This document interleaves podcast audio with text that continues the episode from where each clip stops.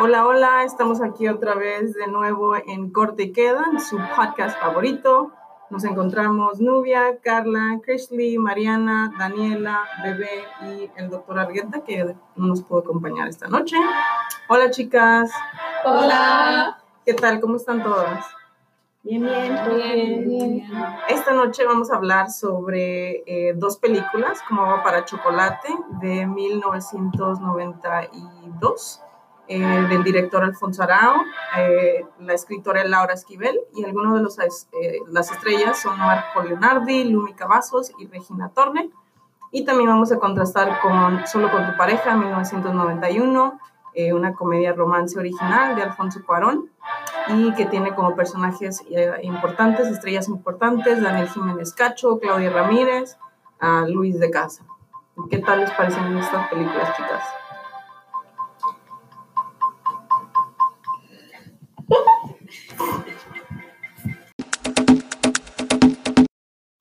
A ver, ahora sí compartan eh, qué les parece esta película. O las dos. Ambas películas son demasiado entretenidas. Creo que cualquier público puede disfrutar de ambas. De acuerdo con tu opinión, más que nada atrae a la gente.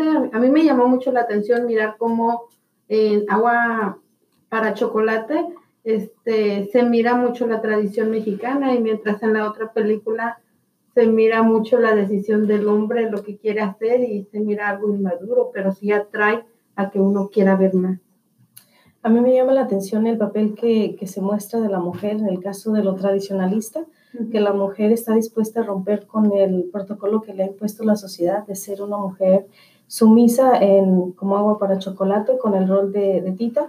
Y de la misma forma las parejas de Mateo en eh, Solo con tu pareja Sí, creo que la mujer en Solo con tu pareja sale liberal sexualmente uh, en el trabajo, en todos tipos de su vida y creo que es interesante verla, el contraste de cómo una mujer puede crecer como en agua con chocolate y cómo se ven con solo tu pareja.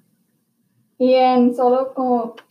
Solo para tu pareja, se me, se me hizo interesante que allí la mujer tuvo decisiones de lo que quería versus como ya había mencionado um, mis compañeras aquí de clase eh, como en la película de cómo para tu pareja.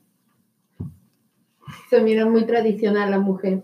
Eh, siempre tiene que seguir una regla, mientras que la solo con tu pareja se mira que la mujer toma sus propias decisiones. Pero también sigue siendo como esclavizada porque el hombre es el que también da como, o sea, se, acuesta con una y con otra, pero también es como que cae bajo eso, ¿no? O sea, como que no realmente no tiene tanta libertad, sí, ya tiene una, una, libertad sexual más que, por ejemplo, en como agua para el chocolate, pero aún sigue siendo bajo esos como eh, ataduras del hombre, ¿no? ¿No creen? Creo que sí, porque aunque tenga libertad, tienen más sentimientos que ellos. Él, él, juega con ellas, ellas no juegan con él. Creo que como la enfermera, ella quería, lo quería y por eso creo que empezaron todas estas cosas. Empezó. al igual que Gloria, se me su, La jefa. al igual que, y al último lo corrió. Sí, y ella tenía el poder en el trabajo, pero no tenía el poder en la relación. Entonces, aunque crecieron sexualmente, no podían todavía tener el poder en la relación y decir, las mujeres no traicionaban. Hasta el otro señor que era el doctor. El doctor también fue traicionado. No, ella, la esposa. ella traicionó. Pero fue antes de estar con el doctor, así que no. Claro que claro, claro. sí. Todo muy importante. A ver, chicas, y en 1991, 1992, ¿qué era lo que pasaba en el país, en México, para más o menos eh, crear un, un, puente entre estas dos películas y esa época? Bueno, o pasaba la globalización ¿no? en hasta o... El Tratado Libre de Comercio, ajá. Sí, definitivamente México se encuentra en los países donde Hollywood llega con fuerza y entonces estas películas son el reflejo de, de la clase media que, que, tiene el acceso a poder ir al cine, a poder consumir este tipo de cine.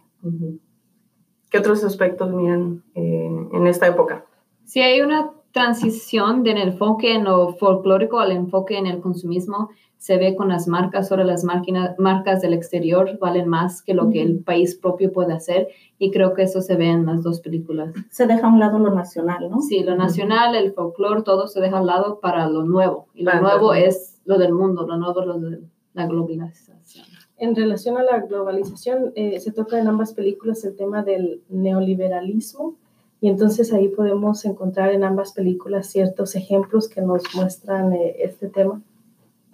¿Como cuáles ejemplos serían? Puede ser en agua como para chocolate, como el, doc- el doctor John, que era El, norte, el estadounidense. el estadounidense, a la misma vez como quería ganarse a Tita, quería consumir algo de México, tener algo apropiado ahí. Pero yo lo miraba como que, la- o sea, no era como apoderarse de ella, sino era como que llamarla, era como de que, Atraerla. ajá, atraer, atraerla.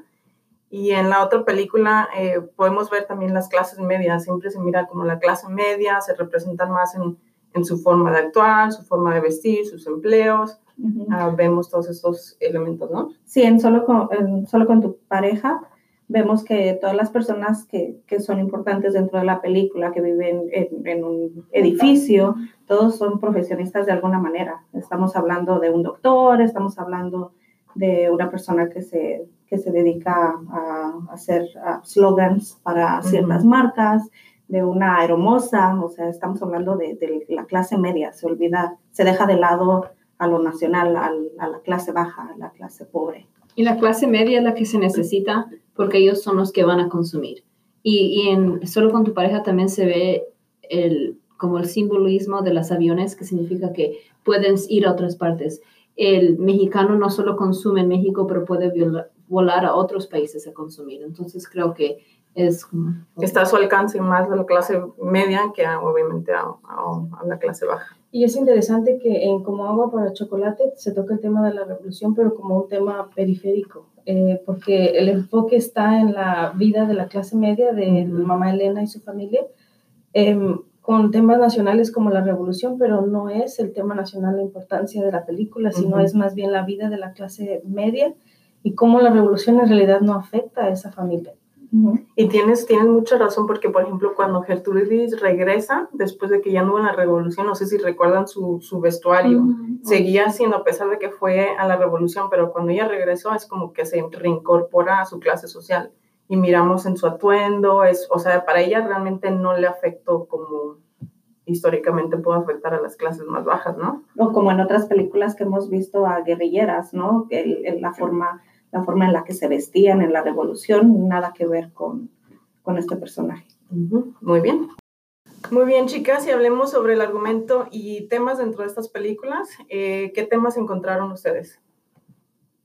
Como tema yo encontré amor, sufrimiento y feminismo en como agua para chocolate porque esta Tita estaba enamorada de Pedro y ahí entre el mismo amor que tenía por él estaba sufriendo porque se había casado Pedro con su hermana, ¿cuál era el nombre? Rosaura. Rosaura. Rosaura.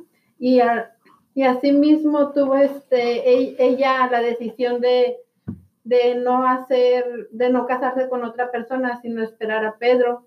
Y por eso yo pienso que en eso mismo se mira el feminismo entre ella a tomar decisiones por ella misma. Yo, yo sí estaría un poquito en desacuerdo contigo en esta ocasión porque no creo que Tita realmente muestre ese feminismo, ese lado, ese lado de empoderamiento. Al contrario, siento que ella se deja llevar la mayor parte del tiempo por su madre. Ella le dicta qué hacer y qué, y qué no hacer. Y en lo único que siento que es libre es, es en sus sentimientos, ¿no? Porque cuando cocina, cuando hace todos estos platillos, vemos que la única libertad que realmente tiene como, como, como individuo, como persona, como mujer, es, es el permitirse sentir todas estas emociones, ¿no? Desde la tristeza, el amor, el deseo. Pero de ahí en fuera no creo que es una película feminista.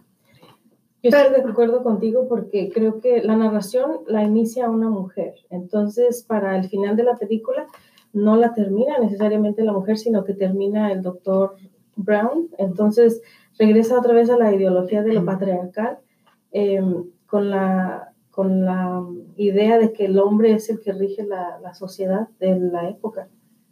Sí, sí. Pero podemos recordar que también la mamá Elena, ella era la que mandaba en su casa. Ella hasta en un momento comentó que no se necesitaba ningún hombre para que ella pudiera tener el orden en su casa.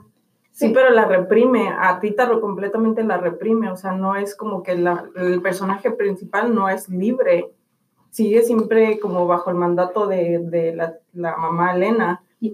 Pero recordemos que esta tita cuando se enfrenta a mamá Elena, ella tiene este, ese empoderamiento, aunque después ella misma se da cuenta cuando dice que no sabe cómo mandar sus manos porque estaba acostumbrada a que su, a que su mamá la mandara, pero ya después ella más adelante es cuando empieza a tener ese ánimo por ella misma. Mm, No sé, yo todavía sigo con la idea de que no, Tita no era un personaje así tan, tan feminista y tan, tan, Tan fuerte. tan fuerte, tan empoderada. Vuelvo a lo mismo, siento que era este, esta reprensión, este, la reprimía Mamá Elena y también yo con mis temas psicoanalistas, ¿verdad? Miro que, eh, que Mamá Elena era así como su, su inconsciente, era la sociedad lo que le decía, pues no puedes hacer esto, no puedes hacer no puedes fijarte en el, en el hombre que realmente tú querías, pero ahora está casado con, con tu hermana. Y no sé si recuerdan, también tenemos a Nacha, y Nacha era la, la, la sirvienta, ¿no? Y, y, yo lo miro desde otra perspectiva, era como su otro, quizás el, el, el super yo dentro de esta dinámica del yo y todo esto. Y Nacha era como que sus, sus deseos, lo que ella sentía, que era más o menos lo que tú decías, novia, que eran sus sentimientos. En ese sentido, quizás sí estaba un poco más libre y era, era donde empezaba ese placer para ella. Pero después se, se, enfrentaba bajo la sociedad y la seguía reprimiendo. Y hasta el final, o sea, ella nunca se casó con, con Pedro. Si hubiese sido tan libre, se hubiese casado con él o hubiese luchado más por él y él también por ella, ¿no? Pero al final casi se puede decir que triunfó la mamá esta por reprimirla tanto. Y aunque la mamá la vemos como mujer, actúa a fin de cuentas como, como si fuera un hombre, ¿no? Dictando siempre lo que se tiene que hacer, cómo se tiene que hacer y no hay nada de femenino en ese, en ese aspecto. ¿Cómo puede ser el personaje feminista si encuentra su valor en como oficios caseros o en la cocina? No encuentra su valor en su amor que ella quería, lo encuentra cocinando, lo encuentra en lo que fue, la que es represión para ella, eso en lo que ella encuentra su valor. Y sin olvidar que la mamá también sufrió de un amor imposible, que es el secreto que, que Tita descubre al final, ¿no? Entonces, ni siquiera la mamá fue libre y está repitiendo esta historia de, estos patrones, de, de estos patrones de, de un patriarcado de, de siglos anteriores. Uh -huh, claro que sí. Y en solo para, o solo con tu pareja, ¿qué, qué elementos, qué temas ven ustedes? Definitivamente es el, el macho, uh, pero no el estereotipo, ¿no? Que conocemos como macho mexicano, es un macho ya, ya más globalizado, lo poder, podríamos de, decirlo de alguna forma. No deja de ser mujeriego, y creo que en ese sentido tienes toda la razón, no deja de ser un, un mujeriego. Claro que ya no está como macho este, típico, ¿no? De, de, que él es el que manda, él es el que, no sé si se fijan, obviamente tiene la jefa que es la mujer y es hasta cierto punto como que lo manda y lo doblega, pero claro, él se impone y él sigue siendo este, machista a su forma tan mujeriego, así que... Hasta de esa forma que tiene su jefa, él mismo también se esconde detrás de ella teniendo una relación con Silvia, se llama Silvia, ¿verdad? Y sí. hasta tiene miedo porque no, no se va por, como, digamos, no se va por la de enfrente, lo esconde detrás de, de para dormirse con las dos. A pesar de que tiene ese tema un tanto machista, eh, creo que la manera de actuar es, es yuxtapone la idea esta de, de, ser un machista con una lista de mujeres con las que ha tenido relaciones, pero su manera de actuar lo hace ver como, o sea, lo contrario a, a lo que sería la, la, idealización de un hombre macho, ¿no? Porque el asunto este de, de descubrir que tiene sida y quererse suicidar utilizando un microondas cuando un macho pues haría algo distinto, ¿no? No, no sí. morir tan, tan fácil. Pues es que se mira todavía como que se refleja su inmadurez en todo, en toda su, su, forma de actuar, ¿no? Yo creo que para mí otro elemento, también otro tema es como, por ejemplo, cuando llegan los amigos del, del doctor y que vemos que son los japoneses, ¿no? Y que tienen, este, regresamos un poquito al, a lo que hablábamos anteriormente de, del Tratado de Libre Comercio y todo este consumismo y todo eso, creo que eso también trae en, en, tema, ¿no? De, de, los japoneses y cómo entran a México y sabemos que tienen también mucha influencia. ¿Algo más que vean en estas, en estas películas? Sí, definitivamente Tomás no, no ejerce una violencia física con la mujer, pero sí una violencia un tanto psicológica y sexual, ¿no? Porque al fin y al cabo se aprovecha de todas estas mujeres de alguna manera. A ver, chicas, si hablemos un poco de la cámara, de la caracterización, luz y sonido entre estas, eh, estas dos películas, que de hecho comparten el, cinematógrafo Emanuel Lubezki. ¿Qué me pueden contar? Sí, vemos mucha similitud entre, entre el uso de la cámara y de, la, de, todos estos aspectos entre ambas películas, ¿no? Este, en la, toma que a mí me llamó mucho más la atención fue cuando están a punto de suicidarse Tomás Tomás y Clarisa. este, hay dos tomas. Una, cuando están teniendo relaciones sexuales en la punta de la torre latinoamericana, la toma es como de, de abajo hacia arriba, como, como, no sé, como ejemplificando que tocan el cielo. y, y, hay otra donde, donde toma precisamente la cámara la inmensidad de, la Ciudad de México, ¿no? De, de, lo insignificante que, que, somos comparados a toda una ciudad. Bueno, en cuestión de, de, luz, en Solo con tu pareja siempre vemos ese constante uso de lo verde, ¿no? Lo verde en el, en el inicio de las letras, lo verde en, en su vestuario, en, en, en, todas las escenas, en todas las luces ya sean en las ciudades, dentro de los apartamentos, vemos este constante uso del, del, color verde. ¿Qué creen que significa eso? Bueno, hay un, un juego de palabras que dice, si así, si, ajá, si así, te miras de verde, ¿cómo te miras de, de maduro? Entonces, creo que a lo mejor también es eso, que él es, una, él es un personaje um, inmaduro, entonces hay una parte en, no, no, no, me acuerdo quién lo mencionó en la clase, pero hay, hay, una parte que dice que a él le gustaban las mujeres verdes. De, todas las mujeres menos las verdes. Pero puede ser interesante porque la mujer es verde, tiene relaciones sexuales y se vuelve maduro. Y el personaje principal puede tener mil relaciones sexuales y nunca se vuelve maduro. Entonces él es el que sigue siendo verde puede remarcar el color verde la, inmadurez que tiene el personaje. claro, claro. Y en cuestión de cámara, ¿qué, qué, este, qué escenas les parecieron, uh, no sé, importantes o que les llamó la atención? En Como Agua para Chocolate, podemos sentir lo que Tita siente cada que la cámara se acerca a cada platillo.